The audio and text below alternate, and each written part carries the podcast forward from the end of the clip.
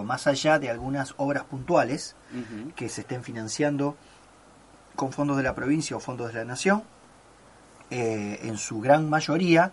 eh, van a ser eh, contribución de mejora. Por lo tanto, se depende en definitiva de la voluntad del vecino, de pago o en, en, su primera instancia en lo que tiene que ver con la adhesión o no a la obra a través del registro de oposición, ¿cierto? Estos son los procesos que deben respetarse, digamos, lo, eh, eh, el, plan de repavimentación es de alrededor de 95 millones de pesos, había sido aprobado por, el, eh, por el, Consejo Municipal a mediados del año 2016 y nosotros entendíamos que realmente era un plan muy ambicioso, que en aquel momento no todavía no teníamos identificados cuáles eran algunas fuentes externas de financiamiento que después se fueron manifestando a través de la confección de este fideicomiso o algunos otros aportes. Eh, y en lo que tiene que ver con, eh,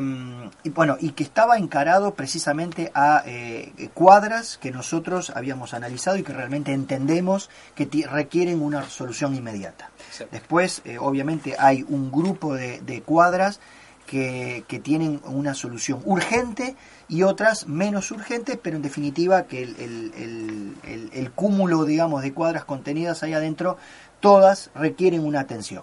En lo que refiere al plan de pavimentación, bueno, eh, todos deseamos en Sunchales eh, pavimento. Eh, lo que sí puedo decir es que el plan de pavimentación contenido en la ordenanza 2345, que es el famoso plan de 152 cuadras, hoy por hoy debemos decir que prácticamente ha fracasado, digamos. este gobierno no ha logrado tampoco revertir la situación que se venía manifestando en los últimos meses de, o año, digamos, del, anterior gobierno, en lo que tiene que ver con las, con las cobranzas de los distintos sectores. Por lo tanto, eh, hoy eh, quedan cuatro sectores, eh, dos en ejecución, y desde, nuestro, desde nuestro bloque tampoco hemos aprobado o no hemos estado de acuerdo, se terminó aprobando por mayoría, pero no hemos estado de acuerdo en aprobar una nueva prórroga del famoso artículo 20 bis que eh, de alguna manera eh, permitía eh, la suspensión de la exclusión de los sectores que no llegan al 40% acumulado en los últimos tres meses. ¿no? Nosotros entendíamos que ya era un tiempo prudente para, para que en definitiva se aplique el, ya nuevamente el artículo 20 bis y que en definitiva aquellos sectores que no, que no tenían un alto porcentaje de pago, creo que ya de alguna manera hacían manifiesto su eh, no voluntad, digamos, de, querer tener el pavimento, o por lo menos en estas circunstancias. Quizás en otras circunstancias eh, se puede rever, eh, pero en estas circunstancias ya se veía que había un 30%, un 25%, un 40%, no, un 35% de cobranza, evidentemente no se podía sostener. Por lo tanto, en ese sentido, nosotros creo que actuamos con responsabilidad al no aprobar o no estar de acuerdo con una nueva prórroga. Pero bueno, hoy, hoy por hoy todavía sigue, digamos, este plan y yo no sé en definitiva en qué se va a concretar. Y, no como concejal, pero sí como hombre de números, ¿no, te preocupa porque se sigue avanzando con la ejecución de, pavimento? Al vecino se le genera automáticamente deuda, que como decías, ¿no? a lo largo de años dijo, no lo quiero pagar, no puedo pagarlo o no, no me interesa pagarlo, le van a hacer el pavimento y bueno,